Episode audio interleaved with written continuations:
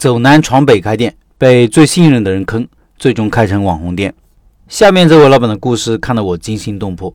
我一度以为老板在遭遇这种困境时会放弃，没想到老板最终还是一招制胜了，敬佩不已，实在厉害。来看看老板经历了些什么。老板说，有些时候往事不堪回首。为了加入开店笔记社群，我还是要再度回忆一下我这些年的开店过往经历。我是一个开了七年咖啡店的老板。前四年是在北方的一个二线城市开的咖啡店，后三年是在南方广州开的咖啡店，前后有七年时间。我的咖啡店在前四年开得非常的顺遂，也算是一帆风顺吧。顺利的主要原因是咖啡当时也算是一个新兴的行业，当时在北方，大家对咖啡的认知力还不够，没有那么挑剔，地址选的也好，在城市的中心地带。我是从一个大的咖啡店转为小而美的咖啡店的走势，起初选的是面积在三百平带复式的咖啡店。这里我想简单的说，作为咖啡行业，如果不是类似于星巴克那种加盟店，没有必要把面积开得那么大，房费加人工开支等各种杂七杂八，开实体店老板都懂的。这三百平的咖啡店，我只做了一年就换职了，换了一个不到一百平的小店，转为小而美的模式。让人出乎意料的是，大店和小店的净利润几乎是不分上下的，甚至利润相对较高，因为房租便宜，人人配备也不需要太多。由于北方的店铺开得比较顺利。感觉也无法再突破了，所以决定再向南方发展。当时北方的很多小伙伴说，咖啡行业更适合南方发展，于是我单枪匹马来到了广州，有些初生牛犊不怕虎的感觉。北方的店当时是由我徒弟来打理。这里着重说明一下，一个人如果想要做甩手掌柜，是需要前提条件的。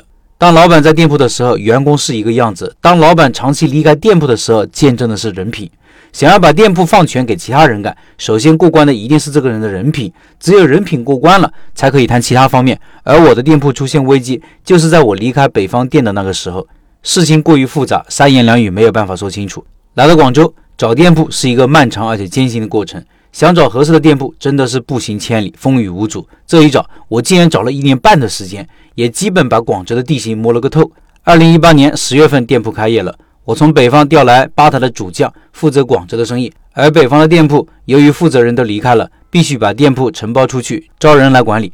当时感觉就是缺人、缺人才、缺团队。无论做什么行业，都需要手里有几个得心应手的伙伴，或者得力的干将、得力的助手。有好的团队做支撑，才能在遇见危机的时刻不至于失衡。没有一个好的团队力量，很难继续走得更远。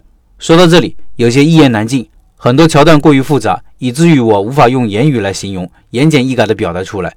我感觉这里发生的故事都可以分出十个故事来讲，所以写到这里，我想快进一下。广州店铺还算对得起我的付出，经过努力，被很多顾客认可，一年之内做成了网红店。而北方的店铺由于没有主力军，还需要解决 N 多个问题。而我看似顺利的创业之路，问题就出现了，南北店都有。二次快进一下，由于2019年末到2020年初遇见了罕见的疫情。我南北两边的实体店的生意都受到了严重的打击，让我猝不及防的失控于当下。回忆那时的日日夜夜，有种望眼欲穿的感觉。那时候的状态，想必每个人都感同身受。所有的一切经历都成了奢望，不是不想，而是不能。就在那段时期，那个时间节点，我仍在北方处理店铺的问题。让我始料未及的是，南方的店铺竟然也出现同样的问题。而坑我的人，正是我一手栽培的徒弟，也是我一手把此人带到广州发展的主将。疫情在逐步解封，而由于一段时间的关店潮，导致店铺人员的松散和心机，出现了贪污、旷工，甚至看形态趋势即将造反，要欺师灭祖了吧？你曾经最信任的人，就在此时露出了人性最恶劣的一面。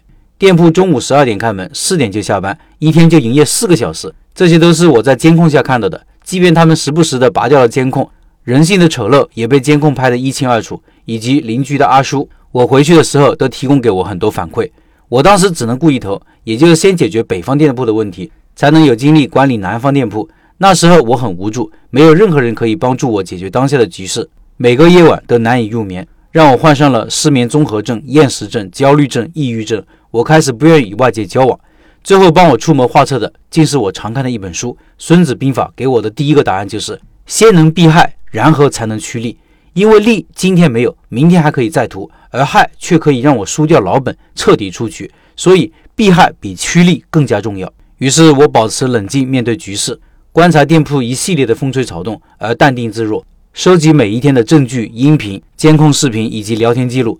兵法里说，处处以失败为假设的前提，其思考、分析、判断、谋划、决策都是围绕避免失败、减少代价、立于不败之地，然后用计等待，一战而定。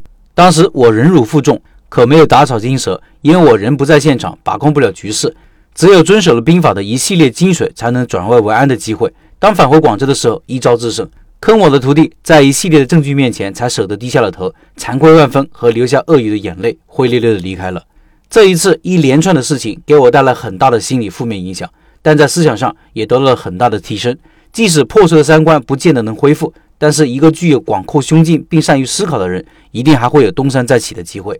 对于个人创业，我想用三点总结一下：第一，选对的人，看重人品，万事不能将就；第二，遇见问题就要稳住情绪，抓大放小，趋利避害，不能感情用事，也不能一时冲动去解决问题，否则会全盘皆输；第三。没有平台，没有团队，尽量不冒险做实体，甚至根本别谈做生意。做事要有谋略和智慧，也要有搭建平台的能力，要有识人的眼光，要遵循顺我者昌，逆我者亡。最后，我把最喜欢的四个字送给大家，叫做不战而胜。